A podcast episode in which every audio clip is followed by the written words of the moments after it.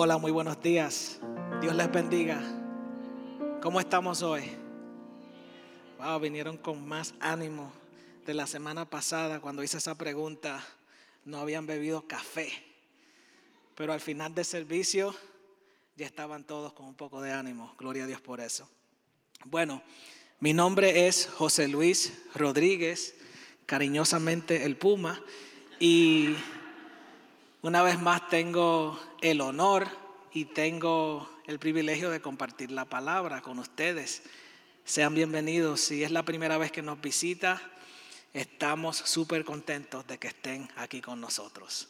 Las personas que nos ven en línea, también muchas gracias por compartir de su tiempo con nosotros. Es un fin de semana feriado y pues como pueden notar hay muchas personas de vacaciones. Me pidieron permiso, les dije que sí y pues sé que van a mirar o van a ver el servicio más adelante, ¿no? Este, bueno, antes de comenzar, puedes orar conmigo y también orar por mí. Inclina tu rostro. Gracias, Señor, porque nos has traído aquí hoy. Te rogamos, Señor, que tu presencia, oh Padre celestial, sea, Señor, ministrando nuestras vidas, Señor. Gracias por tu palabra, Señor. Edifícanos a través de ella. Padre, en el nombre de Jesús. Amén. ¿Quién aquí ha necesitado ayuda en algún momento de su vida? Levante la mano.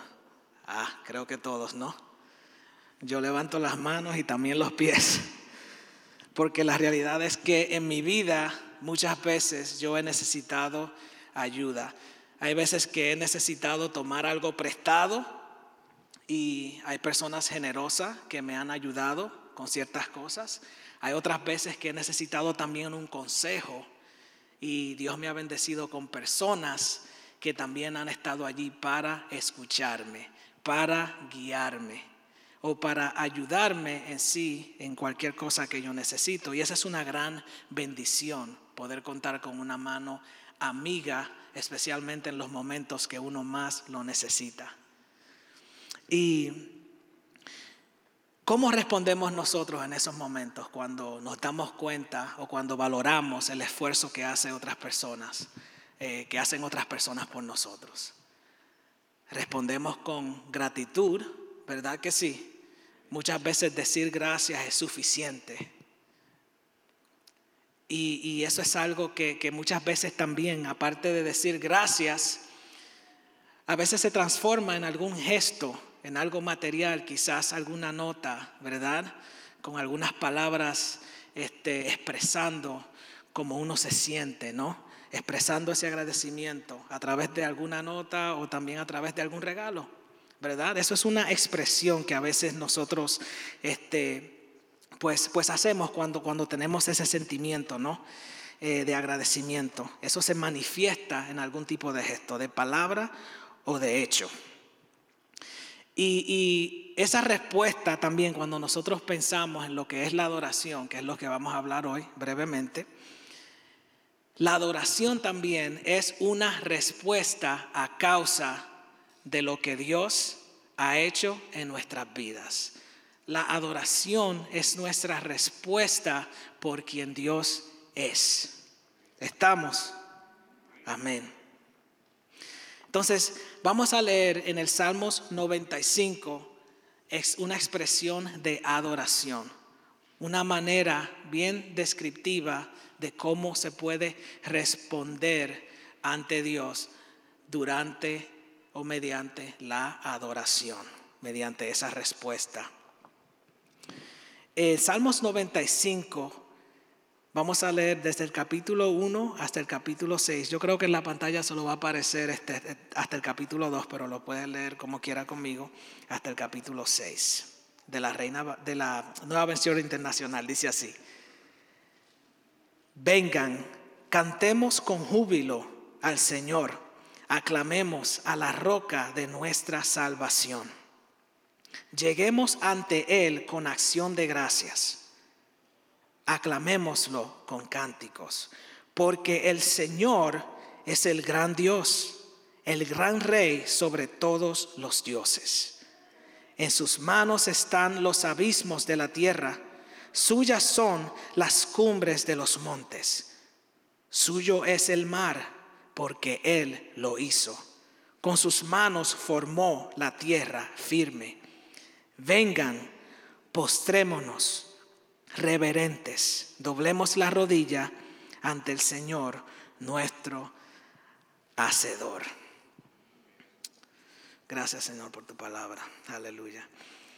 Como decía anteriormente, la adoración es nuestra respuesta ante Dios por causa de quien Él es y por todo lo que ha hecho en nuestras vidas.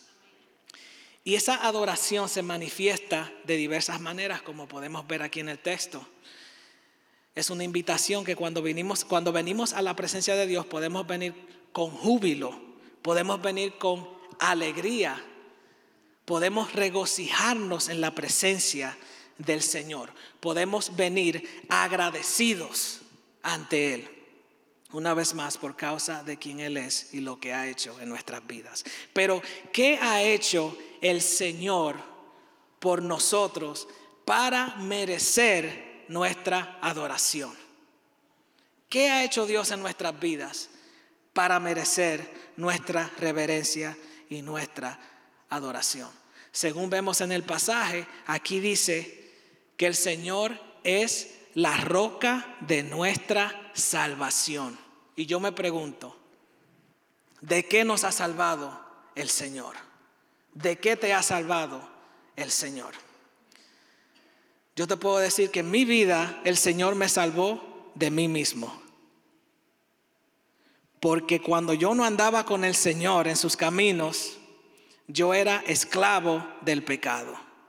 Yo andaba con malas amistades. Yo iba por un sendero que me iba a guiar a la autodestrucción.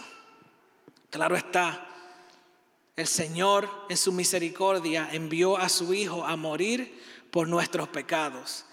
Y no hay nada más que pueda realmente sobrepasar ese sacrificio de Jesús en la cruz, pero por causa de ese sacrificio y de la misericordia de Dios extendida a mi vida, el Señor abrió mis ojos para reconocer que lo necesitaba, para reconocer que necesitaba de la salvación que Él me estaba ofreciendo. El Señor me salvó de mí mismo y me salvó de la esclavitud al pecado. Y mi pregunta es, ¿de qué te salvó el Señor a ti?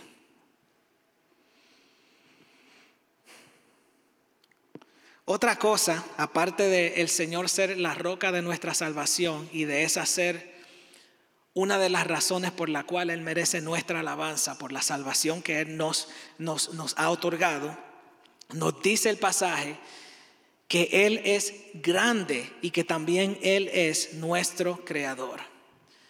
El Señor es grande y también es nuestro creador.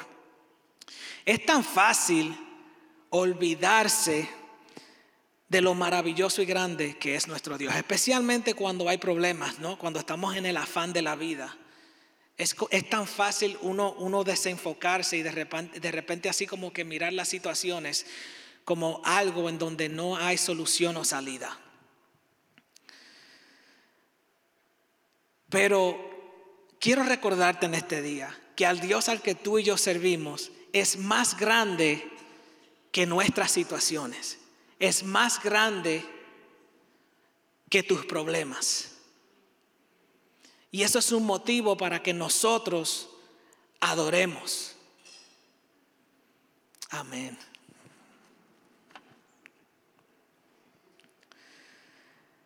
A nuestro Dios no se le acaban los recursos. Eso es parte de su grandeza.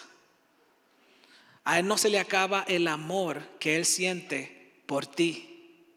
A Él no se, le acaba la misericordia. Dice su palabra que son nuevas cada mañana.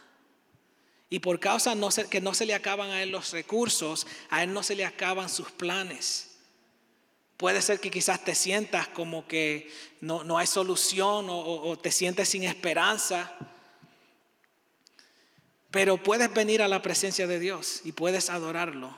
Y Él, que tiene recursos, que no se acaban, que son eternos, Él puede encontrarte allí en donde estás y brindarte su salvación y también brindarte una nueva esperanza. Y es que en sí la vida da muchas vueltas, ¿no? Y, muchas veces es, fácil decir, tenemos que venir a la presencia de Dios con júbilo, con alegría. Pero es que hay veces que no nos sentimos así, ¿verdad?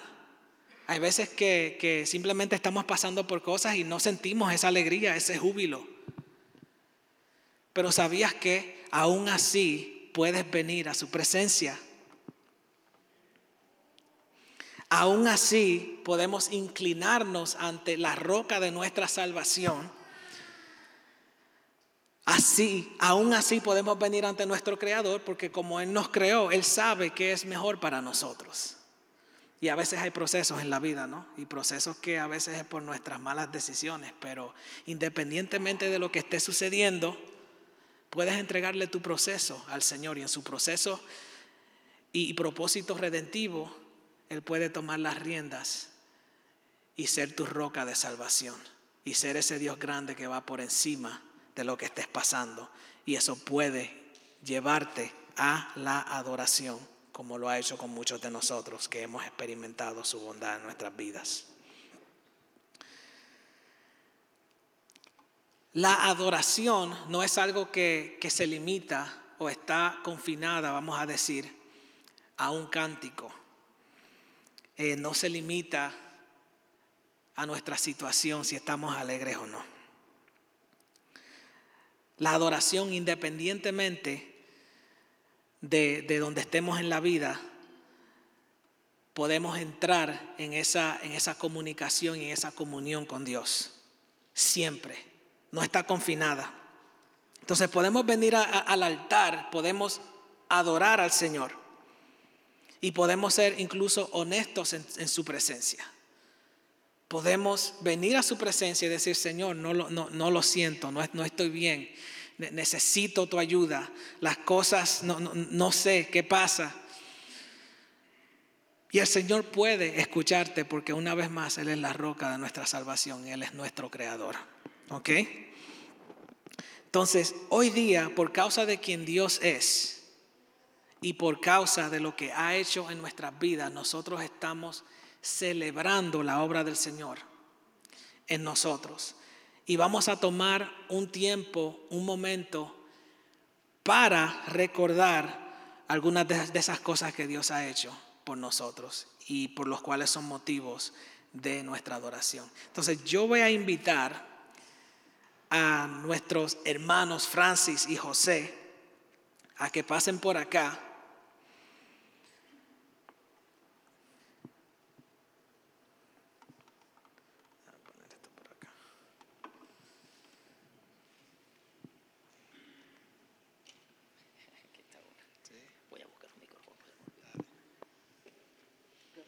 Y mientras ellos se preparan, el motivo de esto es simplemente dar testimonio de esas razones por las cuales nosotros adoramos a Dios. Porque yo sé que aquí quizás hay muchos motivos entre ustedes por los cuales ustedes también dan honor y gloria al Señor. Pero vamos a escuchar un testimonio de nuestros hermanos.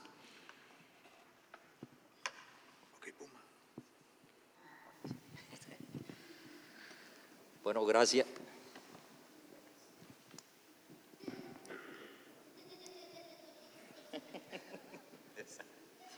¿Qué pasó? No tiene, este no tiene. No tiene carga. Ahora sí.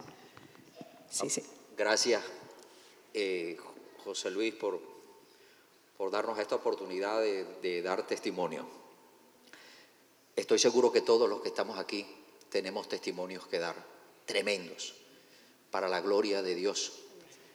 Y la persona que fue salvada por Jesús le dijo, Señor, yo quiero seguirte. Y Jesús le dijo, no, anda a los tuyos, anda a tu casa y cuéntales lo que Dios hizo por ti y la compasión que tuvo por ti.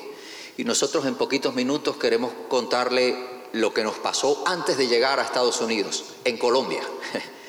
Porque mi esposa Francis... Hola, amada iglesia.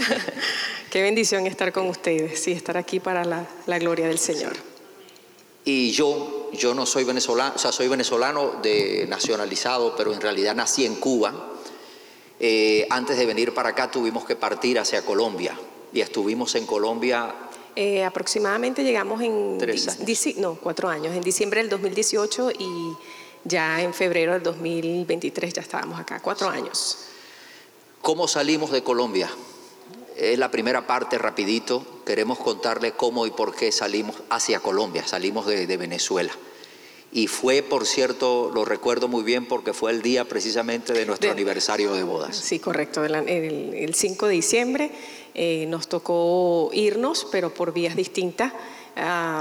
yo abordé el avión con Caridad y mi esposo le tocaba vía terrestre, eh, producto de la situación que se vive y que todos conocen que se vive en nuestro amado país.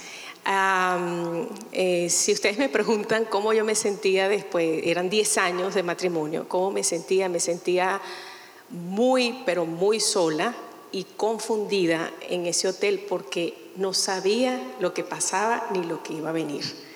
Eh, pero el Señor nos dio la fortaleza para atravesar esas 24 o 48 horas cuando logramos por fin encontrarnos en Colombia los dos. Fueron muy duros porque yo tuve que salir por, por, una vía eh, eh, no legal, no es la vía tradicional, porque yo ostenté en Venezuela un cargo de elección popular y eso me convirtió automáticamente en un delincuente para el, para el gobierno de turno. Y entonces no podía salir por como salió mi esposa y mi hija.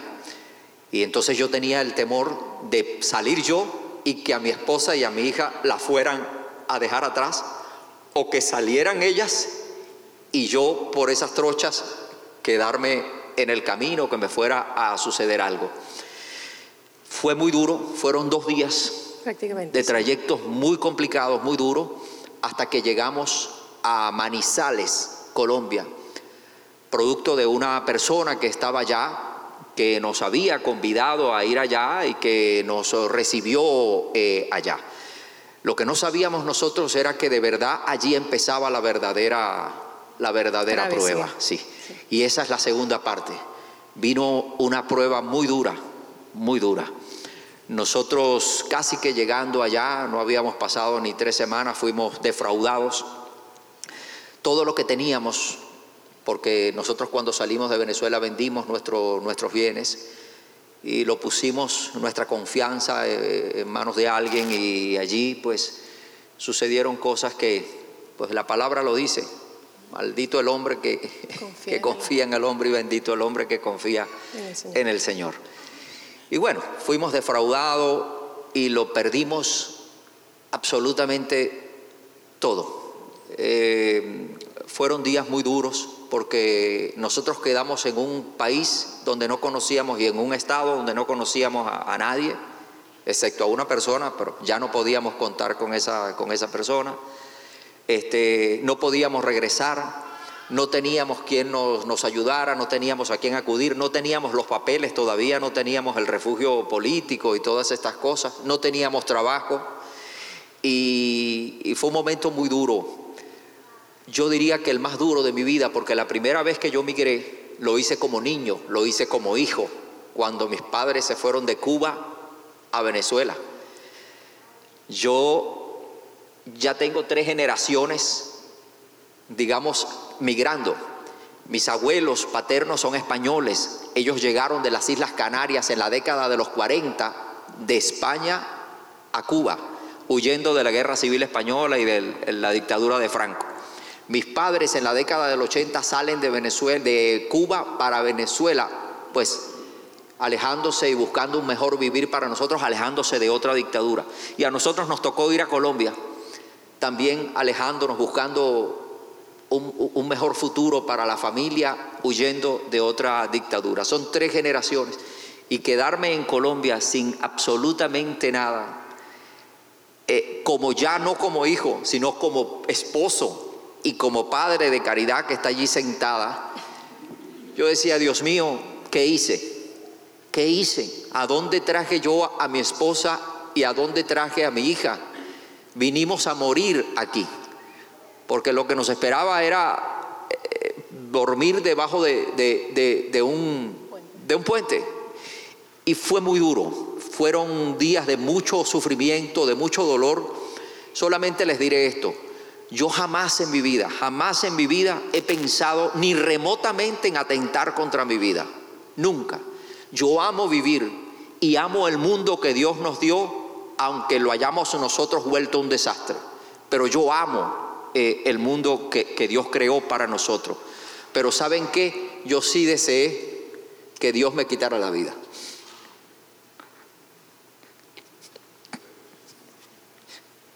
Perdón. Y vino la maravilla del Señor.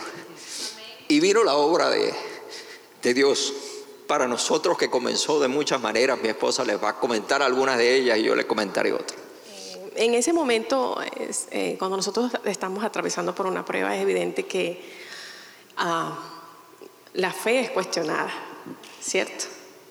Ah, y, decía algo mi esposo al inicio sobre la unidad. Cuando un matrimonio atraviesa pruebas, pues es allí donde se ve de qué está hecho ese matrimonio para enfrentarla. Ah, yo recuerdo que mi esposo estaba muy, muy decaído y me acuerdo que tuve una oración de esas oraciones que son de quebranto absoluto con el Padre y le pregunté al Señor, Señor, yo estoy segura que lo afirmé, lo declaré, que tú no me has traído a esta tierra, a Colombia, a morir con mi esposo y mi hija. Y yo estoy segura, Señor, que tú tienes algo para nosotros, un plan divino, porque lo tiene para cada uno de sus hijos, porque es un padre de un amor incondicional increíble. Y comenzamos a ver semanas después cómo el Señor se fue manifestando de manera sorprendente para que nosotros no solamente saliéramos del lugar donde estábamos, que pertenecía a esta persona, sino que ya él tenía una familia en la fe que nos iba a cuidar, a respaldar y a estar con nosotros, no solamente en el proceso del despojo, sino en el proceso de una pandemia, porque yo no sabía que en el 2019 que venía una pandemia en, marzo del, 2020, pero el Señor sí sabía lo que venía para nosotros. Entonces, eh, para ser muy breve, el sitio donde estudiaba nuestra hija, el colegio, eh, quedaba detrás de la casa en la cual vivimos allí prácticamente cuatro años y al frente usted pasaba la acera, estaba la iglesia a la cual nos comenzamos a congregar cuando llegamos. Y armó un triángulo perfecto porque es que no teníamos vehículo y todo era a pie, subir y bajar faldas en Manizales. Y bueno. Fue un milagro conseguir donde vivir primero, porque no teníamos fiadores, porque no teníamos el dinero suficiente, porque no, nadie quería alquilarnos. Y conseguimos a una persona que hasta el día de hoy es nuestra amiga y todavía no la conocimos personalmente. Una señora que vivía en Bogotá. Fuimos a un sitio, había un apartamento de 35 metros tipo estudio y el Señor nos dijo, la dueña es de Bogotá. Hablamos con esa señora y era como si nos conociera de toda la vida, como si estuviese esperando que la llamáramos para entregarnos la llave. Nos dijo, yo soy abogado, hago el documento, se los envío, ustedes lo firman, me lo envían y que sean muy felices allí. Vayan a la casa de mi madre que vivía en Manizales, pídanle la llave y múdense hoy mismo, nos dijo la, la señora. Gloria, gloria a Dios, una cosa nosotros íbamos por la acera, por la acera, llorando, no, no, no podíamos todavía creer lo que la señora nos había dicho por el teléfono, no lo creíamos. Si no lo creíamos, ¿qué es esto? No, no, no podíamos creerlo. Y llorábamos y no podíamos creerlo. Y ese apartamento, como dice mi esposa, porque Dios sí sabía que venía una pandemia, estaba al lado del colegio. No tenía que sino dar cuatro pasos para llevar a caridad al colegio. Y al frente de la iglesia que significaría para nosotros todo en ese tiempo. Y cuando digo todo, es todo, espiritual y materialmente hablando. Todo lo significó para nosotros en ese tiempo. Ahí estaba la iglesia. No había escapatoria. Yo nunca la vi. Estaba tan imbuido en el problema que pasé seis veces por delante y yo le decía a Francis que allá había un centro de convenciones para dar conferencias. Y Francis me decía que era una iglesia porque tenía una cruz. Y ustedes pueden creer que yo no había visto la cruz. No había visto la cruz. Eh, nosotros nos mudamos y nos mudamos un día de semana y el domingo, pasaron unos pocos días, le dije a mi esposo, vamos y nos congregamos porque teníamos esa necesidad de estar acompañados, porque nos sentíamos extremadamente solos y con la situación que estábamos pasando, pues mucho más. Eh, y allí fue cuando nos reciben, eh, que hacen un extraordinario trabajo, los Ujieres.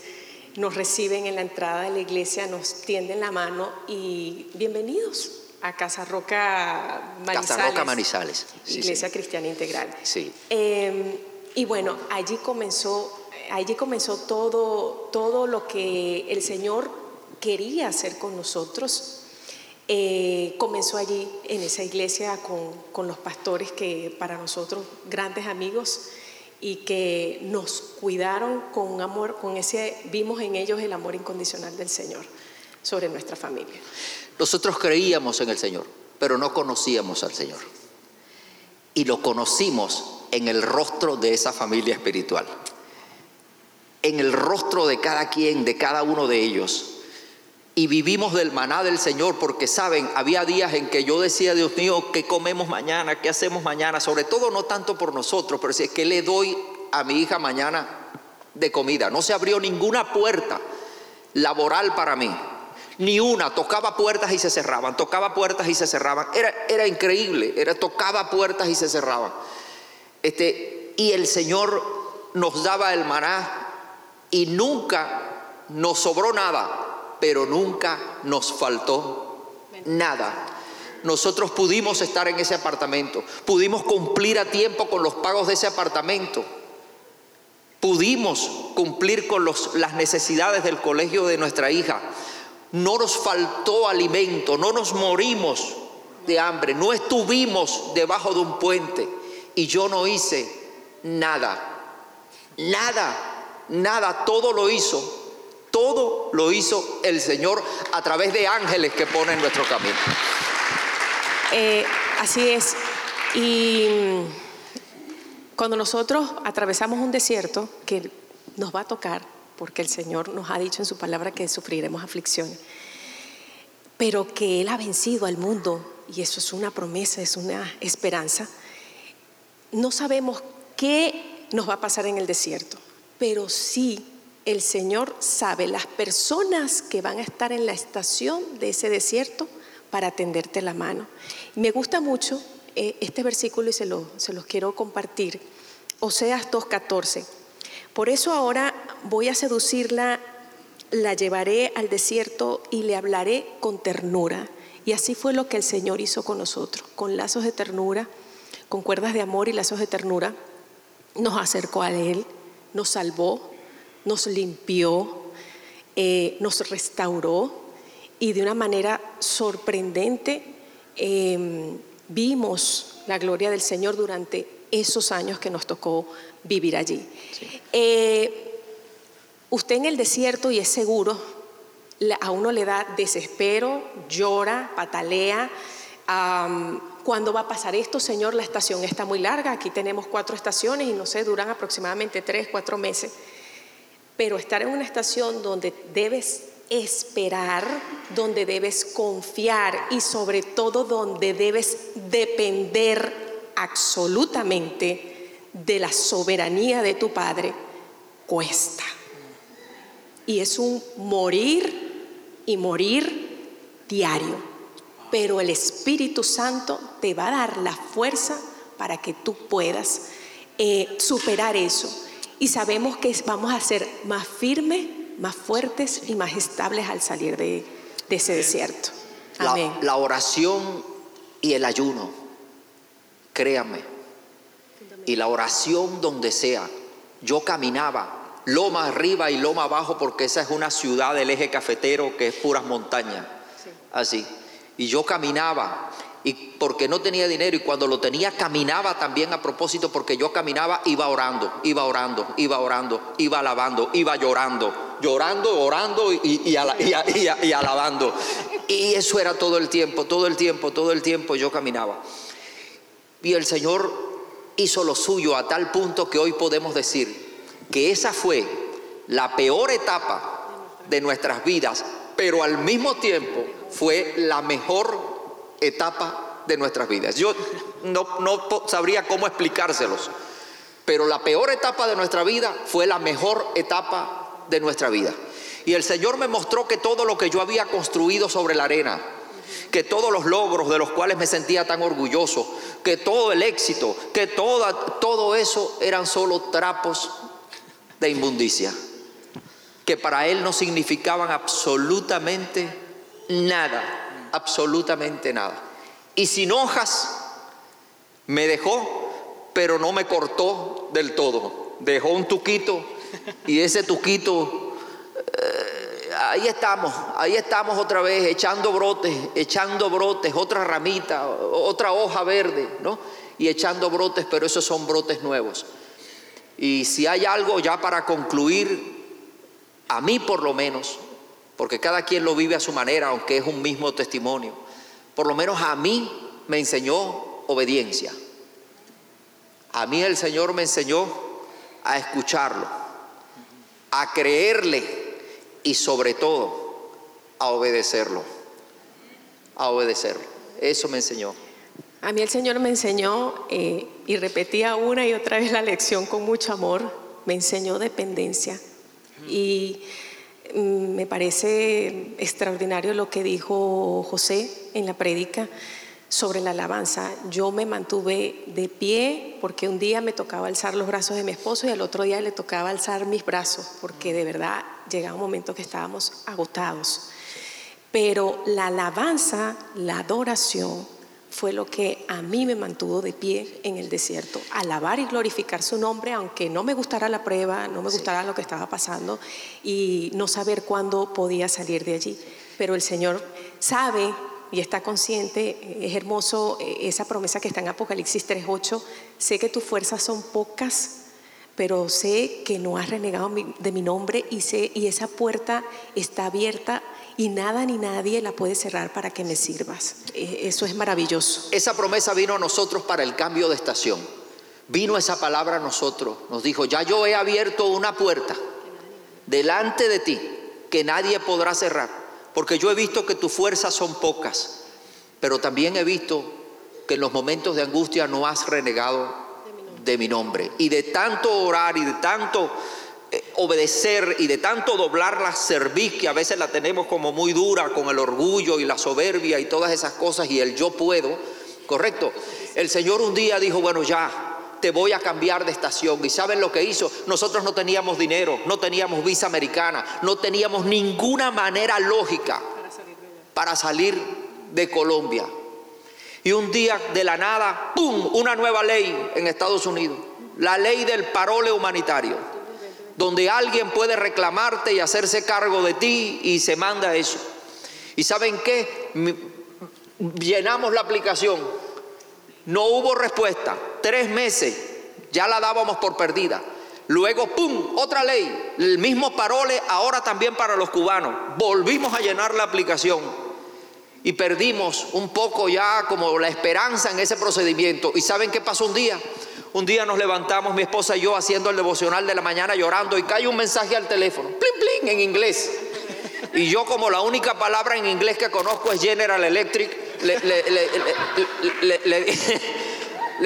le, pasé a mi hijo y le dije, tradúceme eso. Le dice, papá, le acaban de aprobar el parole como venezolano. Ay, estábamos, estábamos así celebrando cuando cae otro mensaje. En inglés, ¿qué es esto, hijo? Hijo, me dice, papá, le acaban de aprobar también el parole como cubano. El mismo día, casi que a la misma hora, llegaron las dos las dos aprobaciones. Y por gloria de Dios, hoy estamos aquí. Y no es una migración igual que la que sufrí de Venezuela a Colombia. Aquella fue la migración del esclavo, aquella fue la migración del despojo, aquella fue la migración para ir al desierto. Esta es la migración de la conquista. Eh, esta es la migración de la regeneración, del levantamiento. Esta es la regeneración donde Él dice, aquí te traigo a echar raíces, aquí te traigo a conquistar, aquí te traigo a entregarte la tierra. Gloria a Dios. Gracias Señor. Gracias, gracias. Wow. Gloria a Dios. La verdad que es un testimonio que atesta de la, de la fidelidad de Dios. Y, por eso decía anteriormente, hermano, no se canse de alabar a Dios. En esos momentos, momentos más difíciles, ese, ese es el lugar donde usted tiene que estar, es en la presencia de Dios. Séale fiel en esos momentos, búsquelo, que el Señor le, le dará dirección y ellos son testimonio vivo de eso y nos regocijamos. Este, póngase de pie un momento y extienda sus manos hacia acá. Este, vamos a concluir este, este tiempo y luego vamos a, brevemente hacer la Santa Cena, pero ¿por qué no extiende su mano acá y vamos a orar por nuestros hermanos? Padre, gracias Señor. Muchas gracias por, por nuestros hermanos aquí, Dios mío, porque los has traído aquí, Señor, con un propósito. Gracias, Señor, porque su testimonio, su vida, nos bendice, Señor. Tú nos bendices a través de ellos, Señor. Y nos recuerdas, Padre, lo fiel que eres. Oh Señor, gracias por ese testimonio y, permite, Señor, que así como ellos, Padre, te fueron fiel en esa prueba, permite que también nosotros te seamos fieles también, Señor. Y sé que también veremos tu gloria, Padre, a nosotros serte fiel así como ellos, Padre. Oh Dios mío, síguelos bendiciendo, Señor, y que no olviden que tienen una familia aquí en New Hope. Gracias, Señor, en el nombre de Jesús. Amén. Amén.